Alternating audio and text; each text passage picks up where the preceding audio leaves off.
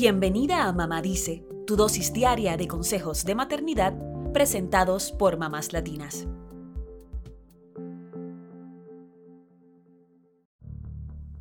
Se acerca Halloween y el Día de Muertos, pero aunque estas festividades tienen varias cosas en común, son tradiciones distintas y se inspiran en elementos diferentes también.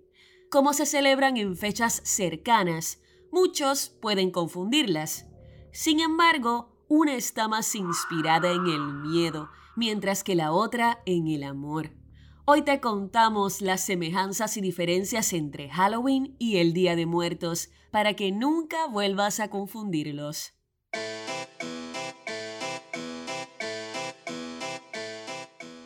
Número 1. Comencemos con el origen de las festividades.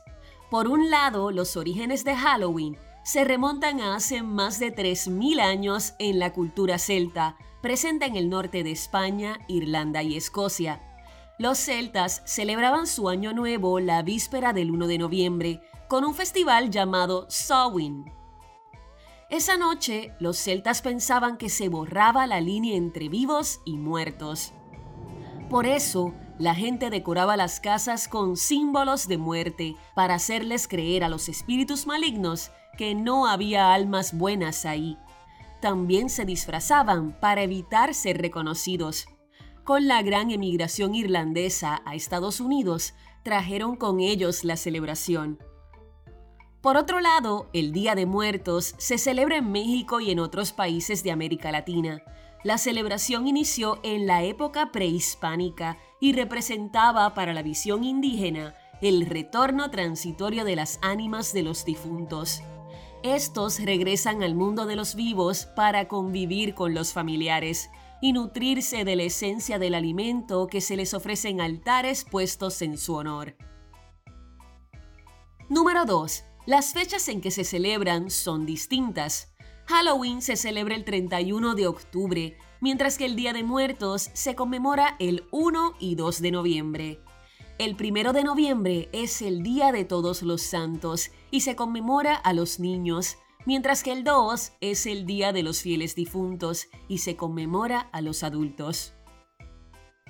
Número 3. El espíritu de las festividades es muy distinto. Por un lado, Halloween está anclado en el temor a los espíritus malignos, por eso se habla del terror y los disfraces suelen ir hacia lo terrorífico. Por otro lado, el Día de Muertos se funda en el amor por los seres queridos que han partido. Por eso se colocan la comida favorita de los difuntos, flores, colores brillantes y música. Número 4. Ambas festividades usan calaveras, pero de forma completamente opuesta. Mientras que en Halloween las calaveras buscan asustar, en el Día de Muertos son un símbolo de celebración. Número 5. Otro asunto que hay que aclarar. En Halloween hay disfraces, pero en el Día de Muertos no. Desde principios del siglo XX se incorporaron las Catrinas en la celebración del Día de Muertos. Las Catrinas se inspiran en una caricatura que criticaba el espíritu inhumano de los ricos mexicanos, que explotaban a los más pobres. Con el tiempo, se convirtió en un símbolo de celebración de los espíritus que visitan a los vivos el 2 de noviembre. Número 6. Mientras que en Halloween se piden dulces, en el Día de Muertos se hacen altares con ofrendas a los difuntos. También se colocan fotos y las cosas favoritas de los fallecidos.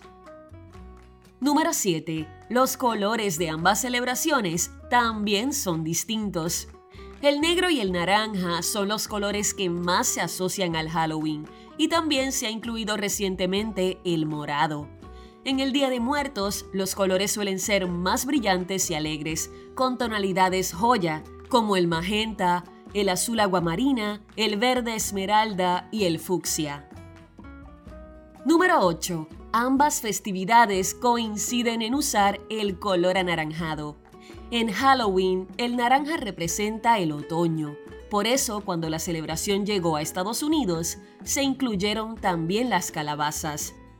En el Día de Muertos, el anaranjado viene de la flor de cempasúchil, conocida como la flor de los 20 pétalos en nahuatl o marigold en inglés. Número 9. La muerte es parte de ambas celebraciones. Sin embargo, en Halloween se busca espantar a los espíritus de los muertos, mientras que en el Día de Muertos se les celebra y se les da la bienvenida. Se ven como algo que no hay que temer. Número 10. Ambas celebraciones tienen un animal como protagonista. En Halloween, los gatos negros son los reyes, pues se asocian a figuras malignas, mientras que en el Día de Muertos, el animal representativo es el perro de la raza mexicana Choloitzcuincle.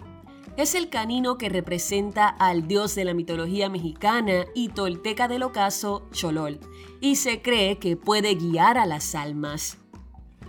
Por último, cabe destacar que el Día de Muertos fue declarado en 2003 Patrimonio Cultural Inmaterial de la Humanidad por la UNESCO, por ser una expresión tradicional integradora, representativa y comunitaria. Ya que sabes un poco más de estas festividades, ¿cómo celebrarás con tu familia? Eso es todo por hoy. Acompáñanos mañana con más consejitos aquí en Mamá Dice y síguenos en mamáslatinas.com, Mamás Latinas en Instagram y Facebook y Mamás Latinas USA en Twitter.